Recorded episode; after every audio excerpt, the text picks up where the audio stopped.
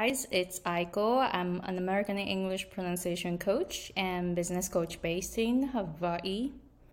In this episode, I want to share how you can create steady air.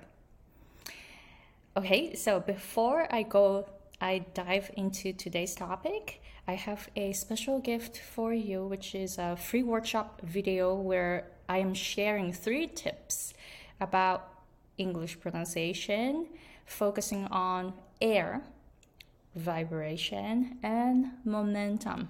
Momentum is about how you move your energy. So, when you get those three aspects, your English pronunciation will improve and you're gonna start understanding the dynamics of American English.